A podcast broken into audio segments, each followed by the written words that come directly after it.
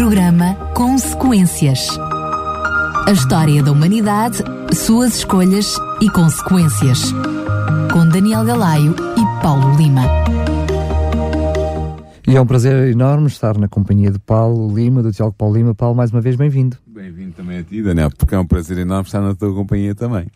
Hoje eh, vamos fazer mais um programa. Relembro Sim. para todos aqueles que nos estão a ouvir que estamos precisamente a seguir o livro. eh, peço desculpa pela, pela tosse, enfim, vai ser difícil geri-la também ao longo do nosso programa. Vamos tentar.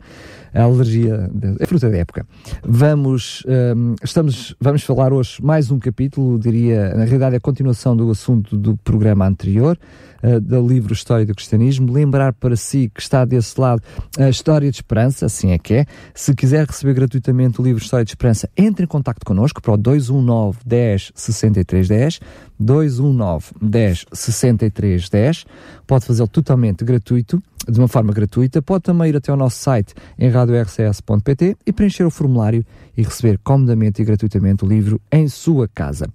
Paulo, eh, pedia-te que fizéssemos assim uma espécie de uma resenha apenas como quase que em, em forma de título do que foi o nosso programa a semana passada para servir de introdução para o programa de hoje. Sim, o programa da semana passada estava baseado no capítulo do livro História da Esperança, intitulado Jacó e Isaú, portanto, os dois irmãos, e nós abordámos o capítulo em que Jacó tem o sonho, o famoso sonho da escada, em que ele vê uma espécie de um zigurato, ou seja, uma pirâmide babilónica, e vê anjos descerem, subirem, e tem uma visão, uma revelação de, de Deus no topo da pirâmide ou da escada, que lhe promete proteção e a bênção de Deus para a caminhada que ele iria ter que fazer, que começava naquele momento.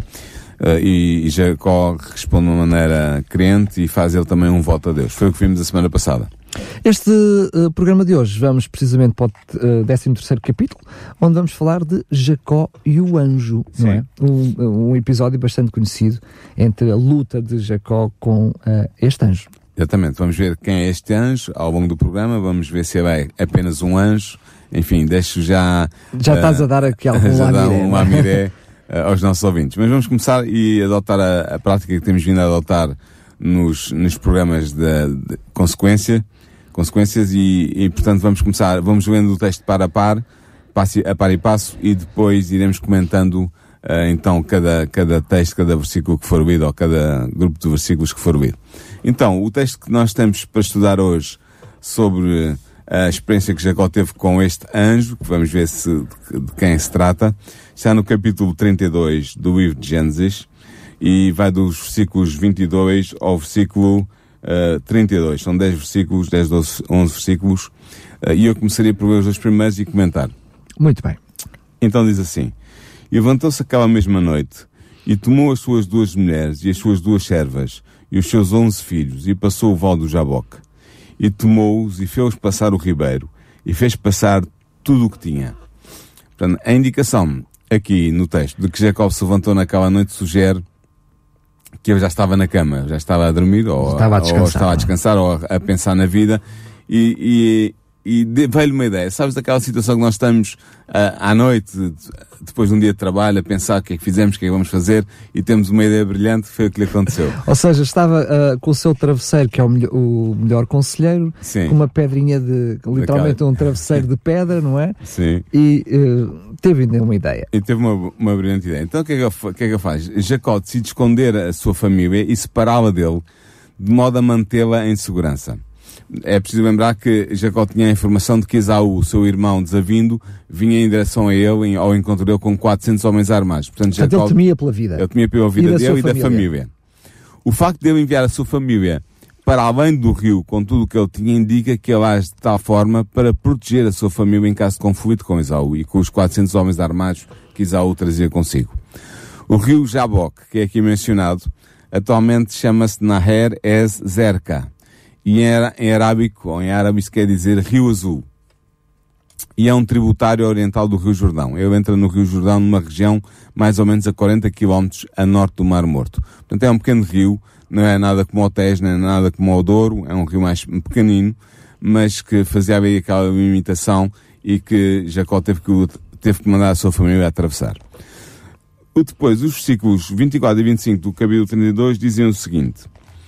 Jacó, porém, ficou só e lutou com ele um varão até que a alva subia.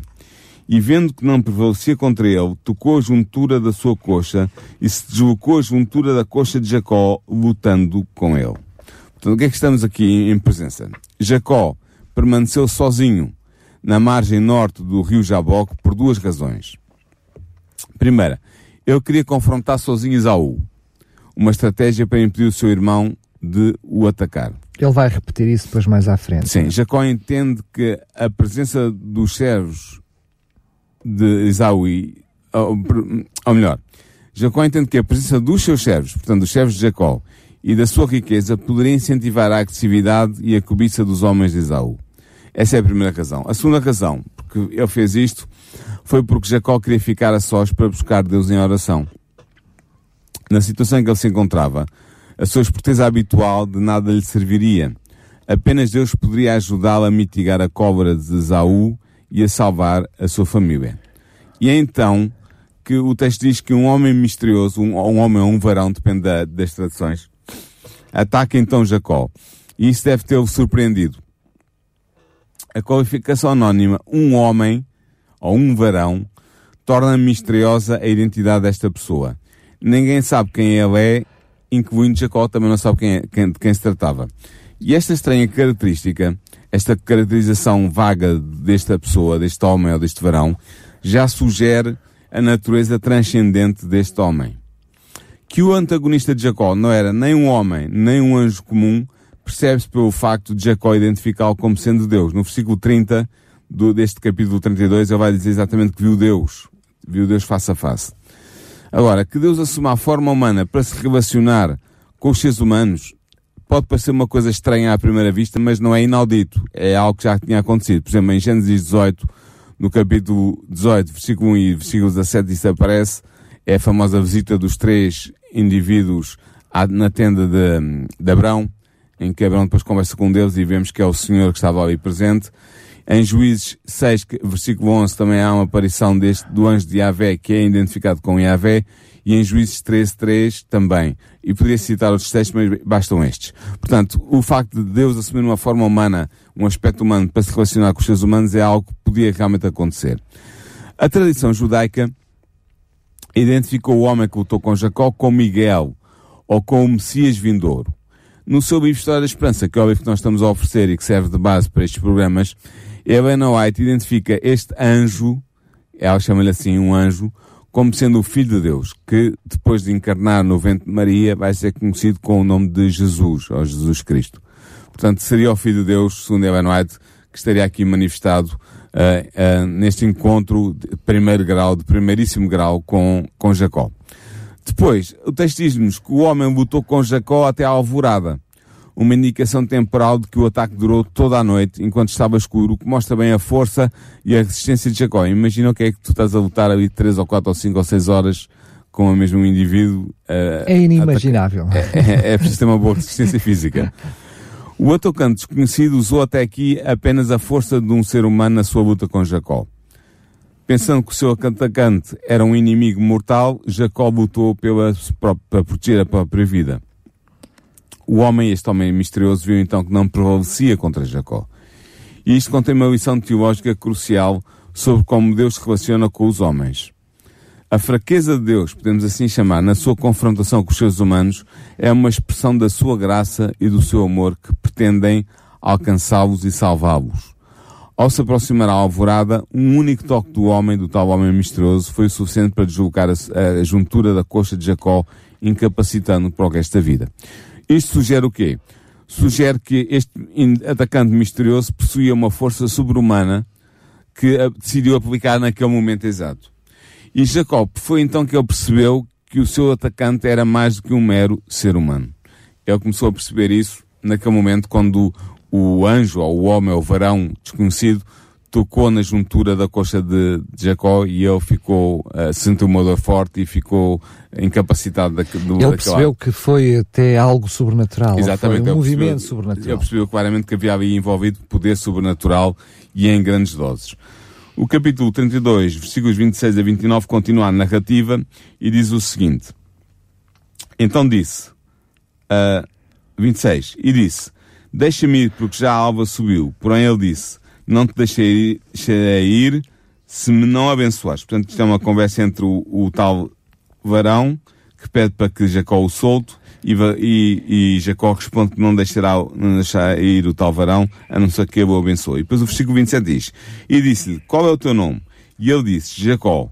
Então disse, não se chamará mais o teu nome Jacó, mas Israel, pois como príncipe lutaste com Deus e com os homens e prevaleceste. E Jacó lhe perguntou e disse, dá-me, peço-te saber o teu nome. E disse, por que perguntas pelo meu nome? E abençoou ali.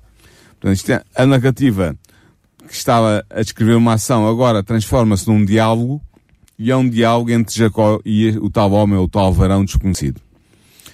Tal como tinha acontecido com o ataque, o diálogo é iniciado pelo homem ou pelo varão, que pede a Jacó que o deixe ir. Aqui vou entrar num pormenor gramatical do hebreu, mas penso que é interessante. Uh, a forma intensiva, ou seja, o piel, que é uma, é uma forma de verbo, uma forma verbal do hebreu, do verbo shabak, que ele usa aqui, significa literalmente manda-me embora. Manda-me embora.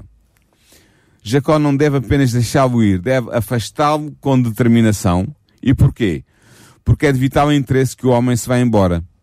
E porquê que é, é tão importante que ele se vá embora? A preocupação deste homem, deste verão misterioso, é que a luz do dia exponha a sua face aos olhos de Jacó, o que para a vida de Jacó em risco, pois nenhum homem pode ver Deus e viver, como diz o capítulo 32, 30, ou seja, neste mesmo capítulo, no versículo 30, e Êxodo 33, versículo 20.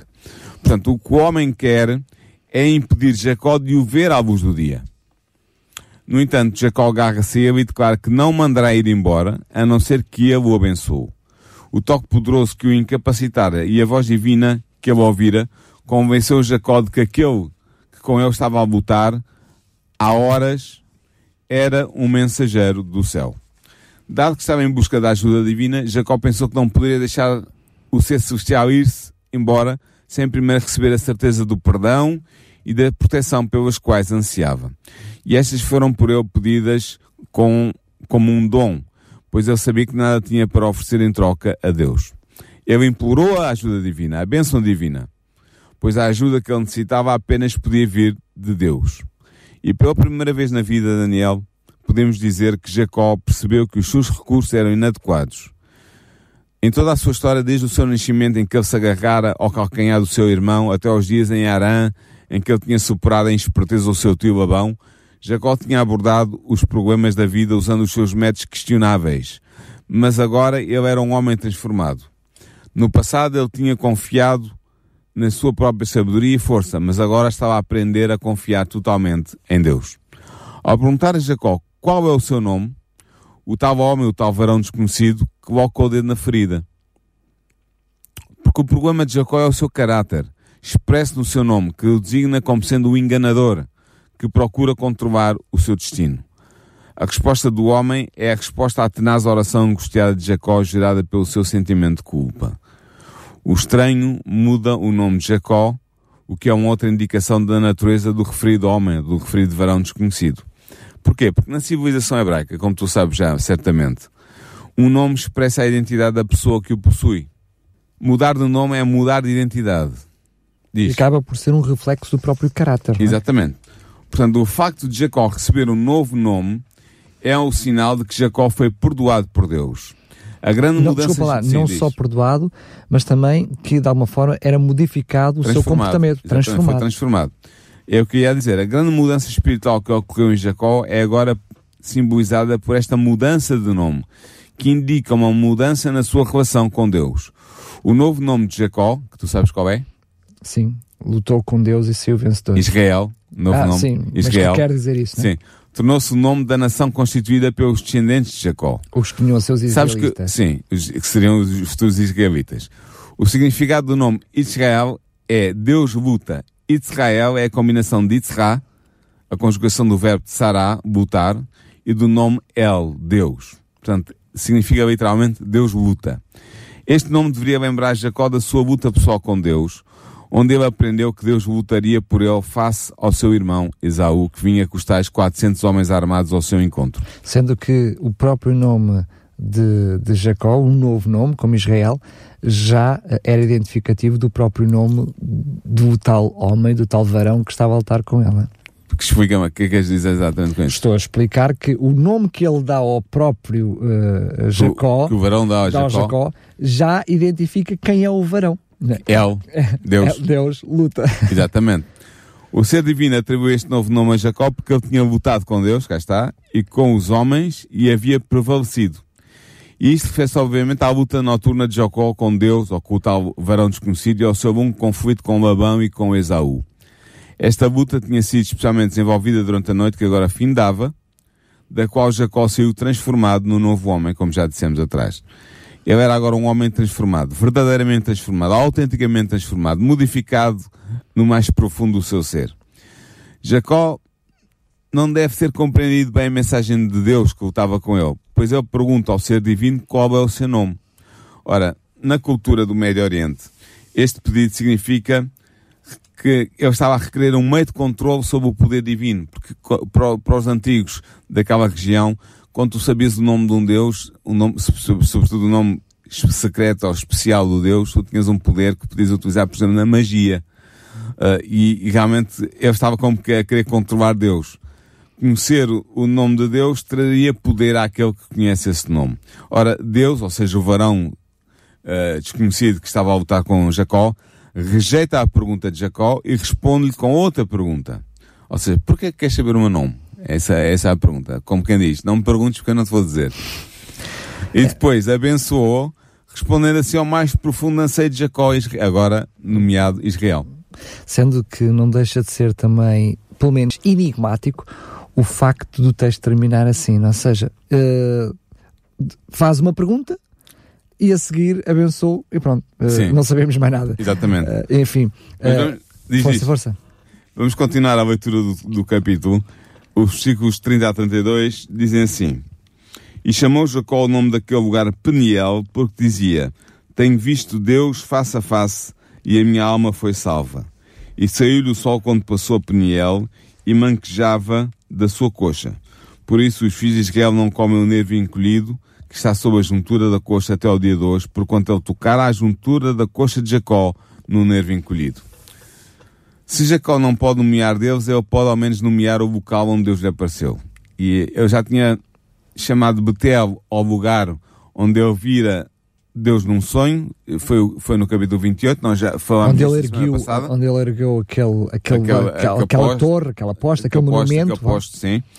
Depois, ele tinha chamado Manaim ao lugar onde lhe havia aparecido uma hoste de anjos, é, no capítulo 32, versículo 2, e ele agora dá ao lugar onde se encontrara pessoalmente com Deus um nome.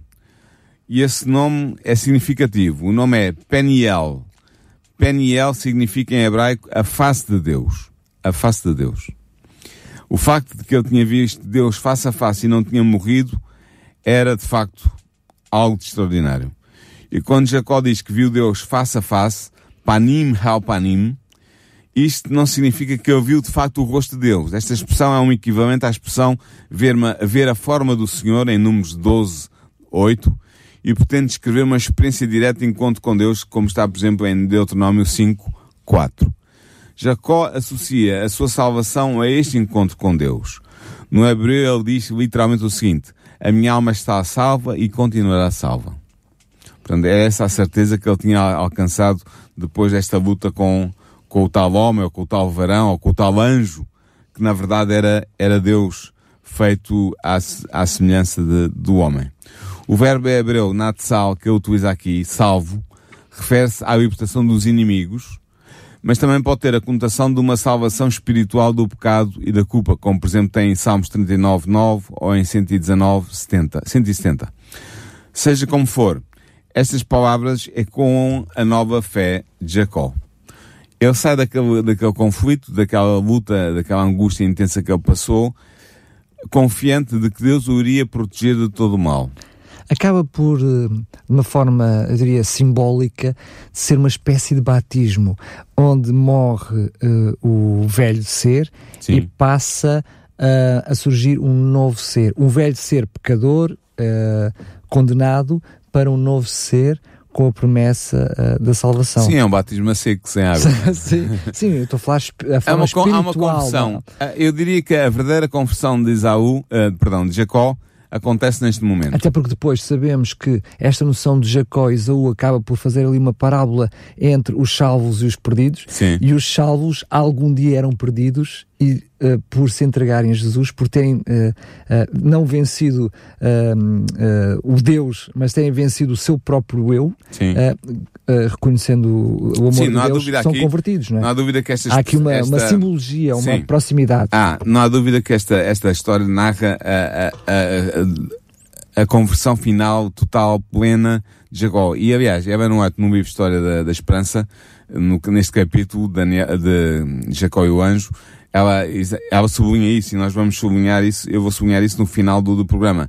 Ela sublinha que realmente é o momento de viragem na vida de Jacó, de viragem espiritual. Eu já tinha tido progressos, nomeadamente quando eu vi a tal, a tal visão de Deus ao cimo da escada, da, da tal, do tal zigurado, já tinha começado onde aí um Deus processo, renova a promessa. Onde Deus renova a promessa de proteção e de bênção.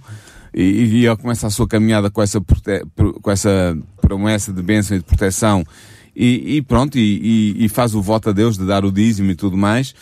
Era um princípio de conversão, mas a conversão real, a conversão definitiva, a conversão transformadora no mais profundo do ser de Jacó é a que é contada neste, neste capítulo e neste episódio da luta com o tal homem, ou varão misterioso, o tal anjo, ou verdadeiramente dizendo Deus revelado em forma de, de ser humano. Hum, seja como for, seja a, a, palavra hebraica natsal, salvo, referida à libertação dos inimigos, à, à libertação do pecado e da culpa, estas palavras é com a nova fé de Jacó. Ele agora, a partir deste momento, estava confiante de que Deus o iria proteger de todo o mal. Peniel foi o ponto de viragem na vida de Jacó. Tal como Paulo, que muitos séculos mais tarde viria a ter um espinho na carne, como diz 2 Coríntios 12, 7, Jacó deixou Peniel, onde ocorrer a experiência máxima da sua vida, a sua experiência profunda de conversão, de transformação espiritual. Ele deixou aquele lugar, Peniel, levando um memorial do seu conflito e da vitória que ele ali alcançou.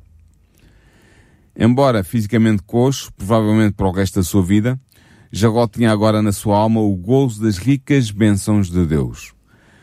E, sabes, Daniel, e queria dizer-te isto e também a pensar nos nossos ouvintes que nos estão a acompanhar, tal como Jacó, cada cristão fiel, ao passar pela sua experiência de Peniel, certamente trará consigo um memorial da sua intensa luta espiritual. Todos nós passamos por lutas espirituais, todos nós passamos por momentos difíceis em que houve uma conversão, houve uma mudança de coração, houve uma mudança de mente, e muitas vezes nesses momentos há, há marcas que ficam. Eu poderia falar da minha, tu poderes falar da tua, e os nossos ouvintes que nos estão a acompanhar do princípio do programa até agora, certamente poderiam dar também relatos da sua própria, da sua própria experiência espiritual e da maneira como foram marcados por essa experiência espiritual. O próprio Jesus traz em si os sinais da sua luta feroz contra o mal aqui na Terra. Sinais que nós sabemos ele continuará a levar no seu corpo por toda a eternidade. Estou a falar dos, das marcas dos cravos nas mãos e nos pés. Estou a falar da ferida da lança no lado, no lado se não me engano, agora não, não quero mentir, mas é do lado do coração, do lado esquerdo. Hum, estou a falar da, da, das feridas, das cicatrizes na sua fronte por causa da coroa de espinhos. Isso são sinais da sua luta feroz, da sua luta derradeira contra o mal aqui na Terra e são sinais que ele levará por toda a eternidade. Portanto, a cena final do encontro de Jacó com o anjo da aliança é grandiosa e paradoxal. Porquê? Porque nós podemos imaginar esta cena, tal como ela está aqui descrita. Enquanto o sol se ergue, como um sinal de vitória sobre a noite, um sinal de que começa um novo dia, uma nova era, Jacó cocheia por causa da sua coxa deslocada. A luta de Jacó termina com uma lição final. A sua vitória reside em ele estar aleijado.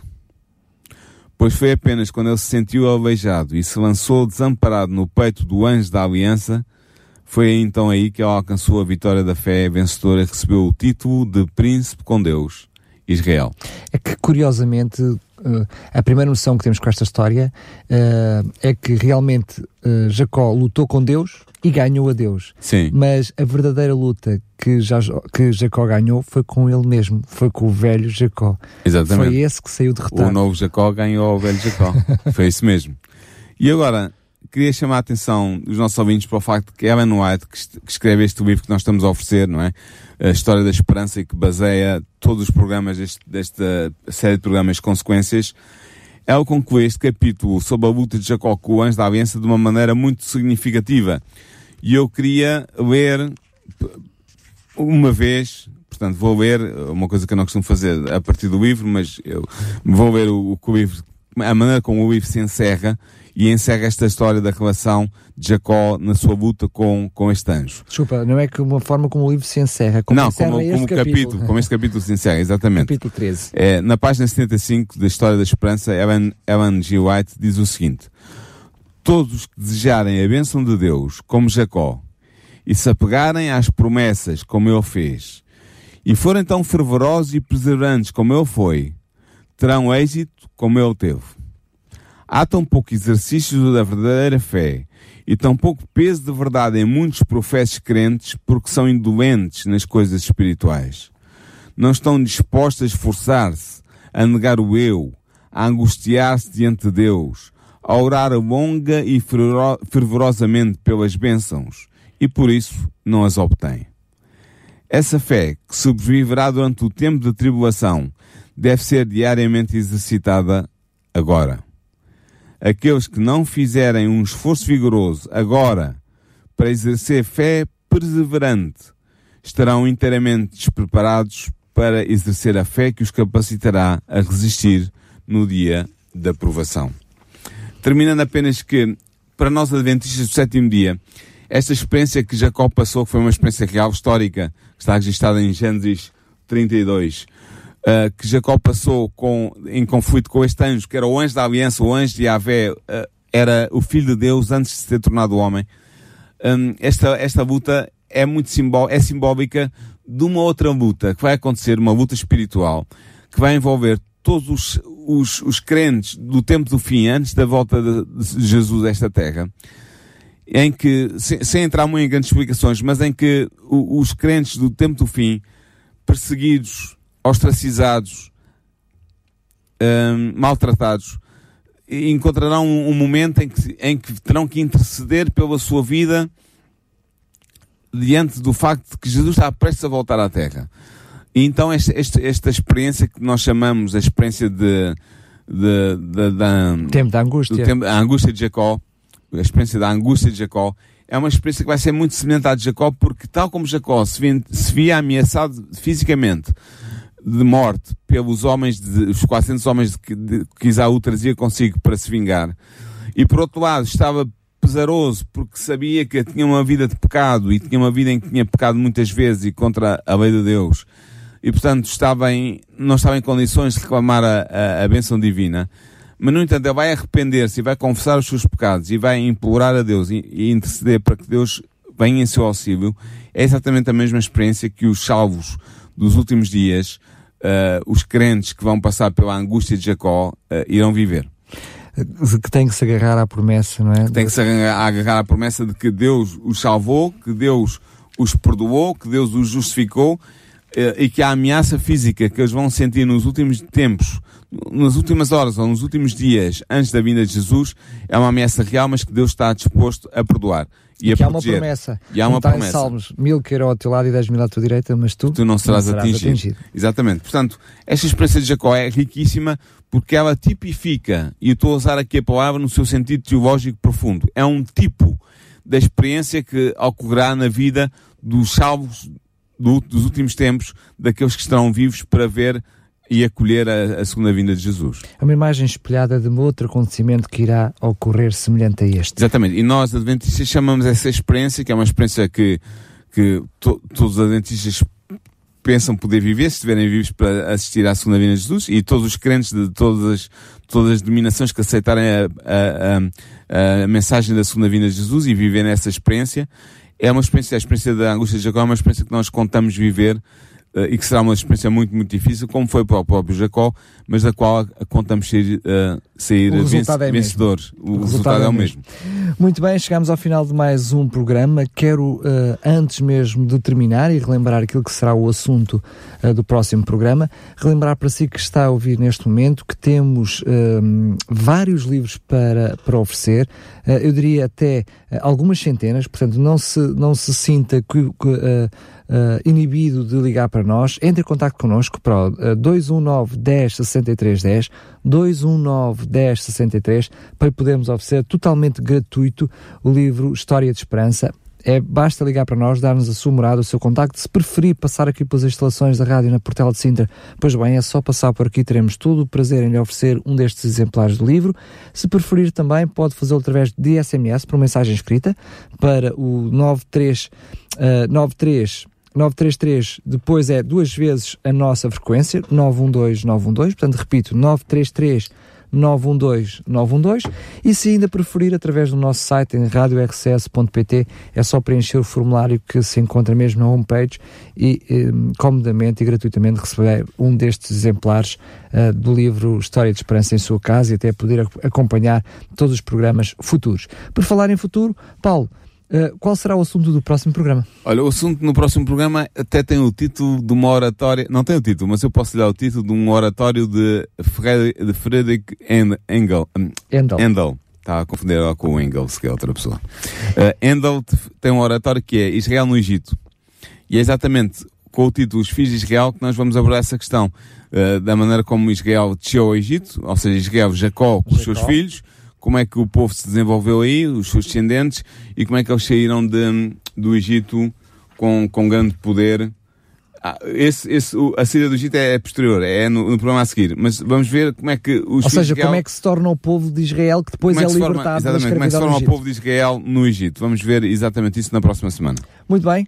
Paulo, foi um prazer mais uma vez. Marcamos encontro no próximo programa. Até lá. Programa Consequências.